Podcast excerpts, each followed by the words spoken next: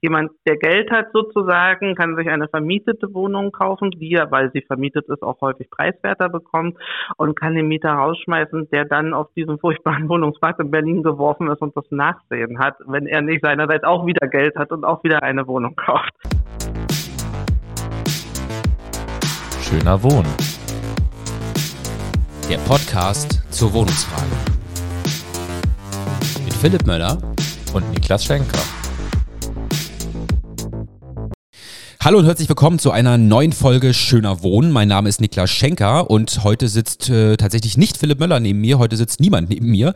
Ich nehme den Podcast heute nämlich alleine auf, habe aber im weiteren Verlauf ähm, noch eine ganz fachkundige äh, Gästin und zwar sprechen, spreche ich mit Carola Handwerk, ähm, die ist Fachanwältin für Mietrecht über unser heutiges Thema und das ist Eigenbedarfskündigung. Eigenbedarfskündigung, ein Thema, was wirklich ganz viele Menschen bewegt. Ich habe ähm, häufig den Eindruck, dass es eigentlich fast niemandem, mindestens im erweiterten Bekannten- oder Freundinnenkreis gibt, der oder die nicht jemanden kennt, der ähm, ja, eine Eigenbedarfskündigung äh, tatsächlich ähm, bekommen hat. Worum geht es also? Vermieterinnen und Vermieter können unter bestimmten Voraussetzungen einen Eigenbedarf anmelden für eine Wohnung, dann bekommen die Mieterinnen und Mieter, die in dieser Wohnung wohnen, eine ja, Kündigung ihres Mietverhältnisses und dann zieht häufig ein naher Verwandter in diese Wohnung ein. Das bedeutet, dass die Rechte von den Mieterinnen und Mietern, die in einer Wohnung ähm, wohnen, tatsächlich ähm, nicht sonderlich gut geschützt sind, weil an vielen Stellen tatsächlich diese Eigenbedarfskündigungen auch erfolgreich sind. Wir werden aber später auch noch darüber sprechen, welche Möglichkeiten und Wege es gibt, dass sich Mieterinnen und Mieter dagegen wehren können. Man muss, glaube ich, grundsätzlich einfach nochmal sagen, dass ähm, jetzt Vermieterinnen und Vermieter äh, grundsätzlich immer einen Eigenbedarf ähm, aussprechen können. Die Voraussetzung ist eine sogenannte Abgeschlossenheitsbescheinigung. Das bedeutet, wenn jetzt ein Vermieter ein Wohnhaus besitzt mit zwölf Wohnungen, dass dann diese für jede dieser zwölf Wohnungen eine sogenannte Abgeschlossenheitsbescheinigung eben beantragt werden muss. Bei der zuständigen Bauaufsichtsbehörde in Berlin ähm, sind die an Bezirks, äh, auf Bezirksebene angesiedelt. Für Wohnungen, die ähm, nicht in sich abgeschlossen sind, zum Beispiel weil sie ein Außen-WC haben, darf da keine Genehmigung für erteilt werden. Ansonsten ist das in der Regel ziemlich simpel, ähm, eine Miet in eine Eigentumswohnung umzuwandeln. Ähm, da gibt es auch ein paar Einschränkungen, darüber sprechen wir gleich nochmal, aber grundsätzlich fun funktioniert es also eben so, dass dann äh, zum Beispiel in einem Wohnhaus zwölf Wohnungen äh, aufgeteilt werden. Und dann gibt es ganz unterschiedliche Wege. Manchmal ähm, wird dann, wenn auch alle zwölf Wohnungen an eine Person weiterverkauft oder eben alle zwölf Wohnungen an jeweils einzelne Personen. Ähm, manchmal ist es auch so, dass ein Vermieter, also dass der gleiche Vermieter bleibt und der aber dann eine Eigenbedarfskündigung ausspricht. Ähm, Problem ist unter anderem, dass Mieterinnen und Mieter gar nicht über eine entstehende Umwandlung von Miete in Eigentum äh, informiert werden müssen. Äh, es gibt ein paar Berliner Bezirke, die diese Anträge der Eigentümer zum Anlass nehmen, die Mieterinnen und Mieter mit Hilfe eines Rundschreibens über ihre Rechte aufzuklären, aber leider passiert das überhaupt nicht in allen Fällen. Und um einfach nochmal wirklich zu verdeutlichen, mit welchem großen Problem wir das hier zu tun haben, vielleicht nochmal ein paar Zahlen. Also seit Anfang der 2000er Jahre gab es in Berlin mehr als 300.000 Fälle, wo Miet in Eigentumswohnungen umgewandelt wurden. Allein seit 2013 gab es nochmal eine wirklich steile Dynamik und zwar sind 160.000 Miet in Eigentumswohnungen umgewandelt worden. Das betrifft leider vor allem auch die Bezirke, die ohnehin eine heftige Mietendynamik in den letzten Jahren hatten, also Friedrichshain-Kreuzberg, Neukölln, insbesondere auch Prenzlauer Berg, wo also wirklich sehr, sehr viele Miet- in Eigentumswohnungen umgewandelt wurden. Eine Kündigung, zum Beispiel wegen Eigenbedarf, kann aber nicht sofort ausgesprochen werden. Da gibt es ein paar Unterschiede. Es gibt in Berlin für alle Wohnungen die sogenannte Kündigungssperrfrist-Klauselverordnung also Kündigungssperrfrist-Klauselverordnung, auch ein ganz fantastisches Wort. Die bedeutet im Grunde nach, dass also für zehn Jahre, wenn die Wohnung erstmalig als Eigentumswohnung verkauft wurde, ähm, für zehn Jahre zumindest eine Schonfrist für Mieterinnen und Mieter ist, dass die dann nicht gekündigt werden können. In sogenannten Milieuschutzgebieten, das sind also Gebiete, die von Bezirken erklärt werden, als hier gibt es einen besonderen Verdrängungsbedarf, äh, Verdrängungspotenzial Das ähm, und äh, deswegen Schutzbedarf. In diesen Milieuschutzgebieten ist es ähm, nur möglich, eine Wohnung ähm, dann umzuwandeln, wenn in den ersten sieben Jahren die Wohnung nur an die Wo Mieterinnen und Mieter, die in der Wohnung schon wohnen, verkauft wird. Nach diesen sieben Jahren kann die an irgendwen verkauft werden und dann gibt es aber immerhin nochmal einen fünfjährigen zusätzlichen Schutz. Das heißt also, man kann sich, glaube ich, grundsätzlich merken, zehn Jahre Schutz ähm, normalen Mietverhältnis, zwölf Jahre Schutz innerhalb eines Milieuschutzgebietes.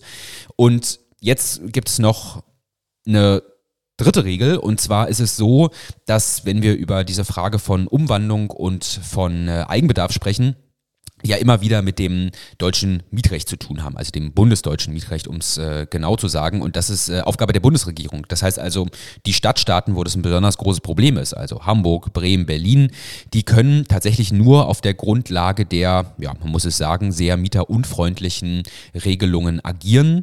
Die Bundesregierung hat sich aber tatsächlich äh, durchgerungen, das war damals noch die große Koalition, dass ähm, ungefähr Mitte, Ende 2021 der neue Paragraph 250 im Baugesetzbuch erlassen wurde und der ermöglicht es den Bundesländern eine sogenannte Umwandlungsbremse einzuführen.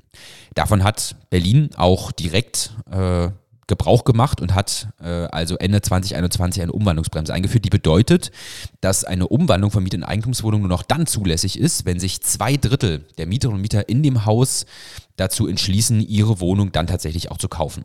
Ja, und angesichts der explodierenden Immobilienpreise in Berlin ist das äh, übersichtlich, dass dieses Instrument sehr wirkungsvoll dafür ist, dass hier eine Umwandlung von Miet- in Eigentumswohnungen tatsächlich nicht mehr stattfindet. Also, um das mal miteinander zu vergleichen, 2021, noch ohne Umwandlungsbremse, gab es 30.000 Fälle, wo Miet- in Eigentumswohnungen umgewandelt wurden. Und im Jahr 2022, und das setzt sich dann auch fort, gab es nur noch 100 bis 200 Fälle jährlich. Tja, Grund zum Aufatmen ist leider aber trotzdem nicht. Ich habe ja gerade über diese Fristen gesprochen und wenn wir jetzt uns also nochmal vergegenwärtigen, dass also ähm, ab 2013, 14, 15 wir also nochmal eine starke Zunahme dieser Dynamik hatten, wo Mieten Eigentumswohnungen umgewandelt wurden, dann sehen wir also schon, dass diese 10 oder 12 Jahre in den nächsten paar wenigen Jahren tatsächlich ablaufen wird. Das heißt, ich glaube, die Prognose ist zulässig, dass in den nächsten Jahren dann nochmal eine neue Welle der Verdrängung auf Berlin tatsächlich wird zurollen können, wegen einer Zunahme an Eigenbedarfskündigungen. Es gibt sehr viel Kritik an Eigenbedarfskündigungen.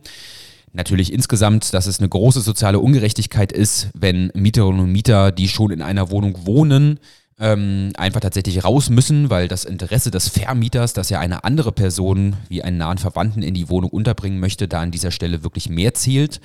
Es gibt insbesondere Kritik auch an Fällen, wo das ähm, Mieter und Mieter betrifft, die zum Beispiel krank sind, ähm, oder so wenig Einkommen haben, dass sie wirklich überhaupt keine Möglichkeit haben, in Berlin irgendwo eine andere Wohnung zu finden. Und es gibt aber auch eine Kritik, die sich am System Eigenbedarf, so wie es jetzt real existiert, quasi schon richtet, dass nämlich ganz häufig Eigenbedarf vorgetäuscht ist. Das heißt also, dass ähm, es eine Reihe an Fällen gibt.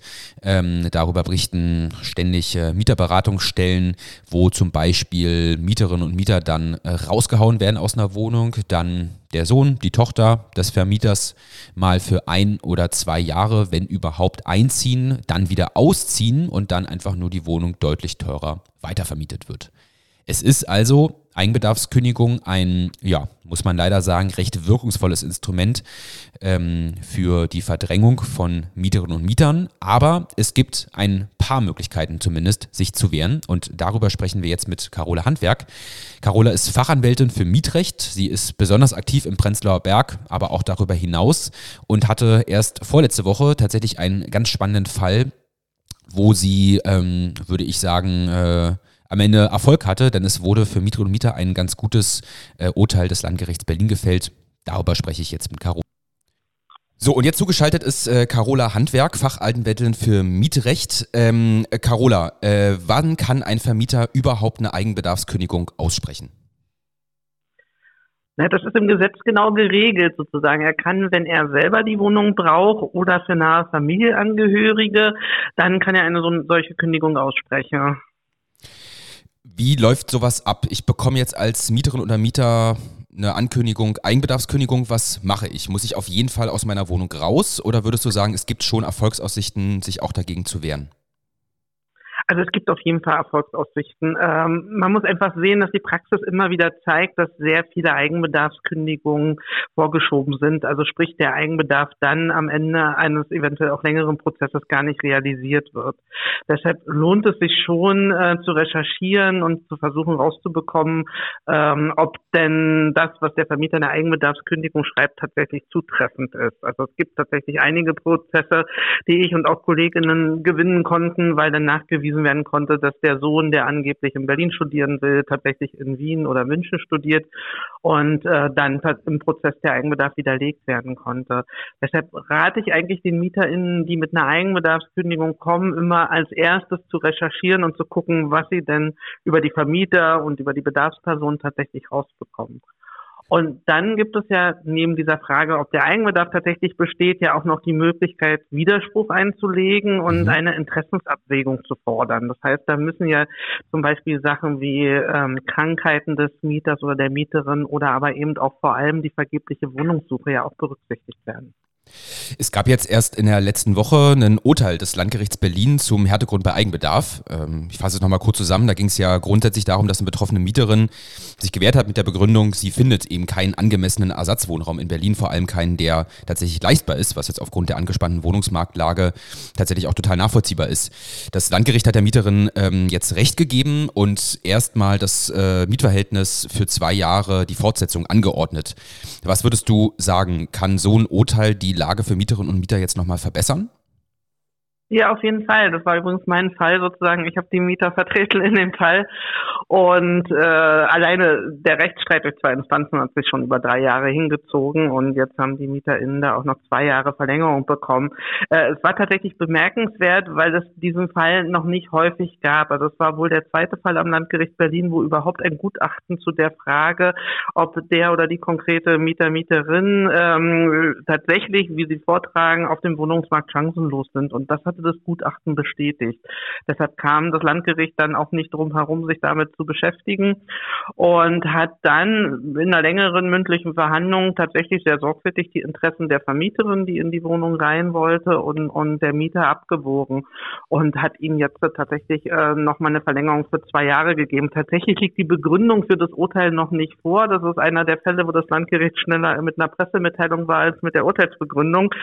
Äh, ich bin sehr neugierig darauf, wie die zwei Jahre begründet werden. Aber mhm. das Gesetz gibt auch tatsächlich die Möglichkeit, äh, dass wenn sich die Annahme des Gerichts, also ich gehe mal davon aus, dass in dem Urteil steht, dass sie annehmen, dass innerhalb der zwei Jahre eine Wohnungssuche Erfolg haben kann, nicht bestätigt, dass dann durchaus auch eine Verlängerung verlangt werden kann. Aber das Bemerkenswerte ist richtig, dass diese Härtegründe jetzt sehr viel mehr Aussicht auf Erfolg haben nach diesem Urteil, weil das jetzt eben auch von allen Richtern sehr viel ernster genommen werden muss. Mhm. Gibt es noch andere Härtegründe, die man da geltend machen kann als Mieterin oder Mieter?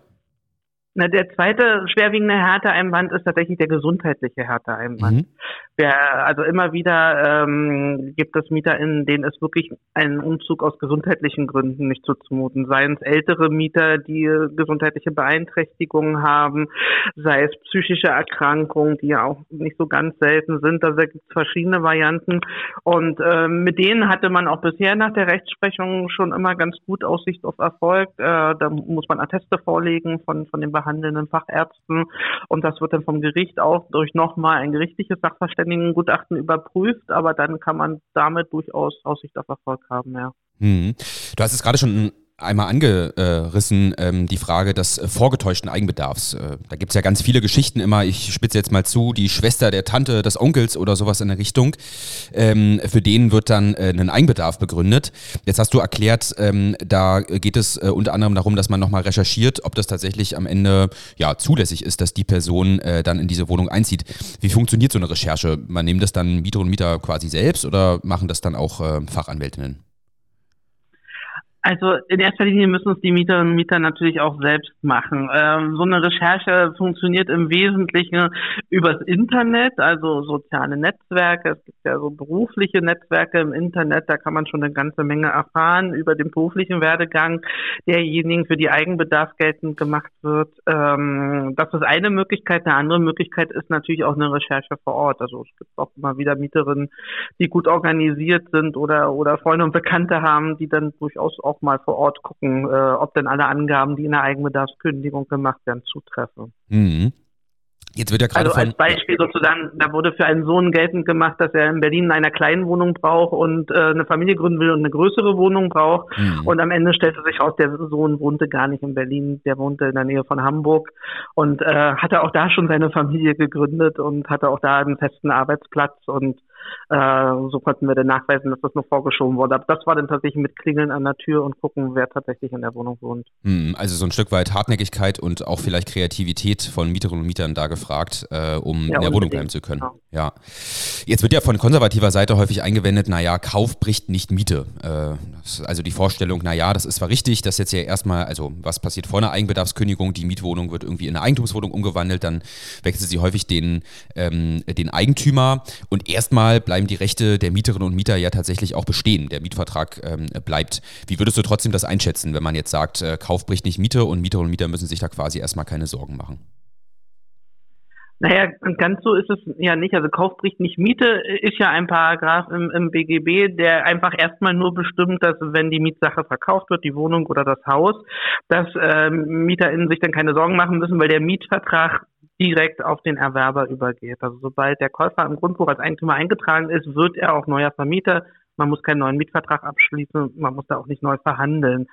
Ähm, jetzt kommt es ja ganz darauf an, ob ähm, das ganze Haus verkauft wird oder es schon eine Umwandlung in eine Eigentumswohnung gab und eine Eigentumswohnung verkauft wird. Mhm. Weil der Schutz, den das Gesetz dann nach Verkauf, also nach Umwandlung und Verkauf, der knüpft ja daran an, dass ich meinen Mietvertrag erstmal in einer Wohnung abgeschlossen habe oder für eine Wohnung abgeschlossen habe in einem ungeteilten Haus. Also mhm. das ganze Haus einem Eigentümer gehört und es noch keine Eigentumswohnung gibt.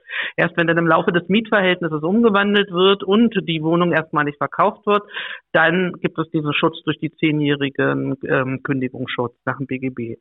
Meistens aber, wenn ich einen Mietvertrag abschließe, sehe ich ja gar nicht, ob so eine Umwandlung schon erfolgt ist oder nicht. Ich schließe einen Mietvertrag über eine Wohnung ab, ob das jetzt eine Eigentumswohnung ist oder nicht, erschließt sich auf den ersten Blick häufig nicht, weil meistens Verwaltungen tätig sind. Das heißt, wenn ich in, zu einem Zeitpunkt den Mietvertrag abgeschlossen habe, wo die Wohnung schon umgewandelt war in eine Eigentumswohnung, dann habe ich diesen Schutz nicht. Hm. Dann geht zwar auch mein Mietvertrag auf den Käufer über, das heißt, Kauf bricht nicht Miete, aber der Käufer kann sofort eine Eigenbedarfskündigung aussprechen. Hm. Und dann bleibt mir nur die Kündigungsfrist. Auch wenn jetzt vielleicht manche Urteile, haben wir ja gerade drüber gesprochen, äh, so ein bisschen Hoffnung geben, äh, dass sich Mieter und Mieter tatsächlich wehren können, ähm, wird ja von, ja von verschiedenen Akteuren aus der Mietenbewegung, äh, auch von Parteien ähm, immer wieder Reformbedarf auf jeden Fall angemeldet. Ähm, was könnte man jetzt auch gerade aus deiner Praxis, was könnte und müsste man eigentlich tun, um die Rechte von Mieterinnen und Mieter hier bei Eigenbedarfskündigung tatsächlich zu verbessern? Also da gibt es einiges zu tun. Das geht damit los, dass der Kreis der Familienangehörigen, wie sie im Gesetz genannt werden, immer weitergezogen wurde. Also während am Anfang man davon ausging, dass das der Eigentümer selbst ist, seine Kinder, vielleicht auch seine Eltern, vielleicht auch Geschwister sozusagen, wurde das durch die Rechtsprechung des Bundesgerichtshofs immer weiter ausgeweitet, sodass auch Neffen, Nichten, Cousin, Cousinen in Betracht kommen. Der BGH hat dann irgendwann mal in einem Urteil gesagt, also jeder und jede, äh, bei die auch ein Zeugnisverweigerungsrecht strafrechtlich geltend machen kann oder auch zivilrechtlich bei Aussagen, für die kann Eigenbedarf geltend gemacht werden. Deshalb ist der Kreis so groß. Wie gesagt, Cousin, Cousine, Neffen, Nichten, aber auch verschwägerte Personen. Für verschwägerte Personen kann Eigenbedarf geltend gemacht werden. Wir kennen ja auch die Häuser, zum Beispiel in Kreuzberg, das geht immer wieder durch die Presse, wo ein Vermieter, dem ein ganzes Haus gehört, Wohnung für Wohnung frei macht, weil es immer noch mehr Familienangehörige gibt. Also sprich, dieser Kreis muss unbedingt eingegrenzt werden. Das ist überhaupt nicht einsehbar, dass das so ausufert mit den Eigenbedarfskündigungen. Ähm, und dann wäre es natürlich auch gut, wenn man die Rechte der Mieterin dahin stärkt, dass man das präziser formuliert. Ähm, was die Härtegründe sind. Das ist ja jetzt, wird, wir brauchen immer Jahre, ehe wir so ein Urteil wie das vorletzte Woche sozusagen erreichen und das geklärt ist. Vorher sind jahrelang, äh, haben wir uns vor Gericht angehört, dass vermeintliche, vergebliche Wohnungssuche keine Relevanz hat. Also das, das dauert einfach viel zu lange. Mhm. Und was mir besonders am Herzen liegt, weil ich das einfach sozial auch so ungerecht finde, ist, dass tatsächlich jemand eine Wohnung kaufen kann mit einem bestehenden Mietvertrag, zum Teil mit Mietverträgen, die 20 oder 30 Jahre andauern und sofort nach Eintritt Eintragung ins Grundbuch Eigenbedarf geltend machen kann. Also jemand, der Geld hat sozusagen, kann sich eine vermietete Wohnung kaufen, die er, weil sie vermietet ist, auch häufig preiswerter bekommt und kann den Mieter rausschmeißen, der dann auf diesen furchtbaren Wohnungsmarkt in Berlin geworfen ist und das Nachsehen hat, wenn er nicht seinerseits auch wieder Geld hat und auch wieder eine Wohnung kauft. Mhm. So, das, das meine ich, ist so ungerecht, wenn ich sehenden Auges eine vermietete Wohnung kaufe und durch diesen Paragraph Kaufpflicht nicht wieder in den Mietvertrag eintrete dann soll es mir nicht nur aufgrund dessen, dass ich Geld habe, erlaubt sein, Mietern die Wohnung wegzunehmen. Das könnte man auch anders regeln. Mhm. Da stimme ich dir auf jeden Fall hundertprozentig zu. Ähm, es wird ja auch noch was anderes in Berlin diskutiert, so ein Stück weit, bevor ähm, auch so eine Eigenbedarfskündigung überhaupt abgesprochen werden, äh, ausgesprochen werden kann. Also äh, Mieterinnen und Mieter haben ja für einen bestimmten Zeitraum ein individuelles Vorkaufsrecht. Äh, es gab jetzt den ja. Fall in der Karl-Marx-Allee, wo die Deutsche Wohnen äh, ganz viele Wohnungen gekauft hat und wo so ein Modell erprobt wurde, sogenannter Modell des gestreckten Erwerbs, dass also ähm, quasi umgewandelte Wohnungen Mieterinnen und Mieter ihr individuelles Vorkaufsrecht quasi gezogen betrogen haben und das aber direkt weitergegeben haben zugunsten eines landeseigenen Wohnungsunternehmens. Am Ende hat die Deutsche Wohnen, das war ja dann zu stressig und hat die Wohnung dann einfach auf anderem Wege äh, direkt verkauft ans Land Berlin. Mm, aber trotzdem die Frage, wäre sowas aus deiner Sicht auch nochmal was? Also, dass ähm, man äh, gewissermaßen, bevor überhaupt so eine Eigenbedarfskündigung ausgesprochen werden kann, über verschiedene Wege die Wohnungen ähm, tatsächlich einfach in äh, gemeinwohlorientiertes kommunales äh, Eigentum überführt werden. Ja, muss man jetzt aber wieder die, die Einschränkung sehen, dass äh, auch in der Karl-Marx-Allee und woanders das Vorkaufsrecht ist nur da, wo Mieter schon vor Aufteilung, Umwandlung und Verkauf in der Wohnung gewohnt haben, also sprich ein Mietverhältnis hatten. Also genauso mhm. wie ich vorhin für die zehnjährige Schutzfrist erklärt habe, gilt dasselbe auch für das Vorkaufsrecht. Heißt also MieterInnen, die in, für einen Mietvertrag für eine Eigentumswohnung abgeschlossen haben, die haben ja gar kein Vorkaufsrecht, mhm. sondern nur wenn ich davor, vor der Umwandlung, meinen Mietvertrag abgeschlossen habe. Aber grundsätzlich ist das auf jeden Fall eine gute Idee. Da gibt es auch in Hamburg ein, ein sehr schönes Modell, das nennt sich Weg damit, wobei das Weg mit Groß Großbuchstaben sich auf WEG, Wohnungseigentumsgesetz, bezieht. Da äh, hat, ähm, ich glaube, es ist ein Ableger vom Mietshäuser-Syndikat, äh, tatsächlich, die ja auch gerne in der Vergangenheit ganze Häuser aufgekauft haben, um sie dem Markt zu entziehen, auch so, ein Projekt für Eigentumswohnungen entwickelt. Und das läuft in Hamburg wohl tatsächlich ganz gut. Das wäre dann auch so, so eine Art gestreckter Erwerb, dass der Mieter quasi pro forma sein Vorkaufsrecht äh, ausübt äh, und in einer logischen Sekunde später, das aber dann überträgt ähm, auf eine Genossenschaft oder auf eine landeseigene Wohnungsbaugesellschaft oder kann natürlich andere Modelle auch noch denkbar und äh, so dann eben auch die Wohnung dem Markt entzogen wird und der Mieter und die Mieterin sicher dann in ihrer Wohnung ist. Sowas mhm. wird schon praktiziert. Ähm, und äh, es gibt jetzt auch Überlegungen hier vom Bündnis gegen Verdrängung im Pankow, ähm, so ein Modell auch für Berlin zu entwickeln. Mhm. Ähm, das, was du angesprochen hast, sonst an grundsätzlichem Reformbedarf, das betrifft ja wie häufig, wenn wir, also wie immer über das Mietrecht sprechen, ähm, die Bundesebene. Auf Landesebene, du hast Hamburg angesprochen, haben über Berlin gesprochen, könnte man so eine äh, Modelle für äh, gestreckten Erwerb für äh, Mieterinnen und Mieter ähm, äh, entwickeln. Fallen dir noch andere ähm, sage ich mal, Instrumente ein, auch auf der Landesebene für Berlin, ähm, was man hier tun könnte, damit Mieterinnen und Mieter tatsächlich besser geschützt werden? Naja, es gibt, gibt eine, also gibt tatsächlich nicht viel, weil das BGB, das bürgerliche Gesetzbuch, kann auf Landesebene nicht äh, geändert werden, wie du richtig sagst. Also das, was man, was auch das Bündnis Pankow gegen Verdrängung fordert, ist ja zum Beispiel, dass es ähm, einfach auch Wohnungen der landeseigenen Wohnungsbaugesellschaften für den Fall, dass ich äh, mich gegen eine Eigenbedarfskündigung wäre, aber am Ende nicht erfolgreich bin, irgendwie zur Verfügung gestellt werden und zwar auch an MieterInnen, die nicht WBS berechtigt sind, ähm, weil sie die Grenzen vielleicht auch nur knapp reißen aber mhm. immer noch ein Einkommen haben, wo sie auf dem Wohnungsmarkt trotzdem keine Wohnung finden. Das ist die eine Möglichkeit. Die andere Möglichkeit ist tatsächlich äh, zu gucken, wie man Mieterinnen auch bei der Recherche unterstützen kann. Das ist alles sehr aufwendig, ähm, aber Ämter verfügen natürlich nochmal über ganz andere Kenntnisse, zum Beispiel, wie viel Wohnung hat mein Eigentümer noch in Berlin, mhm. der mir gerade wegen Eigenbedarf kündigt. Oft ist so die Vermutung, na, der hat doch bestimmt noch andere Häuser oder Wohnungen. Ähm, wie sieht's denn da aus? Gibt es da vielleicht Leerstand oder nicht? Das sind ja auch Argumente, die im Prozess helfen können. Mhm. Am Ende ähm, gibt es auch die ganz große Forderung, die ich auch für berechtigt halte. Berlin hat bis 2003 sehr viele Sanierungen gefördert. Ähm, da gab es Belegungsrechte, die jetzt im großen Maßstab auslaufen, äh, insbesondere auch im Ostteil von Berlin, äh, dass eben äh, Wiederförderung angeboten wird und dass die Belegungsrechte einfach unbefristet gelten müssen und äh, nicht nur befristet, genauso wie die Belegungsrechte, dann waren eben auch diese Schutz vor Eigenbedarfskündigung und Mietreduzierungsmöglichkeiten befristet. Und jetzt laufen sozusagen äh, 20 Jahre nach dem Auslauf dieser Förderung 2003 laufen jetzt sehr viele dieser Bindungen aus und sind MieterInnen hier, deshalb auch dieses Bündnis gegen Verdrängung in Pankow, äh, insbesondere hier auch in Pankow, sehr, sehr stark von diesen Eigenbedarfsbedingungen betroffen. Hm. Kannst du das vielleicht nochmal ausführen? Also das geht ja wirklich darum, dass Anfang der 2000er Jahre sehr viel Geld, öffentliches Geld geflossen ist in eine äh, Sanierung von Häusern. Da gab es eine Sozialbindung und jetzt ähm, sind das aber äh, häufig umgewandelte Wohnungen, wo Menschen eine Eigenbedarfskündigung bekommen können. Genau, genau. Es sind auch tatsächlich Häuser gefördert worden mit diesen Mitteln, äh, wo von vornherein klar war, dass die umgewandelt werden in Eigentumswohnungen. Und durch, äh, also hier zum Beispiel Prenzlauer Berg, auch durch den Status als Sanierungsgebiet, ähm, haben, haben diese Eigentümer sozusagen nicht nur damals noch zu günstigen Preisen kaufen können, sie haben wahnsinnig gute Steuerabschreibungsmöglichkeiten gehabt äh, für, für die Sanierungsmaßnahmen. Und jetzt nach 20 Jahren haben sich quasi die Kaufpreise vervierfacht mhm. und jetzt werfen die die Wohnung auf den Markt und das kaufen offensichtlich überwiegend Menschen, die die kaufen, um dann Eigenbedarf auszusprechen. Teilweise versuchen auch Eigentümer schon vor dem äh, Verkauf die MieterInnen loszuwerden, damit sie noch einen besseren Kaufpreis erzielen und es gibt hier ein Haus in Prenzlauer Berg in der Dunkerstraße, da sind gerade 80 Prozent der Mieterinnen von Eigenbedarfskündigungen betroffen, mhm. weil im letzten Jahr dieser Bindungszeitraum der Forderung ausgelaufen ist. Mhm. Ähm, spring nochmal äh, gewissermaßen sozusagen am Anfang zurück.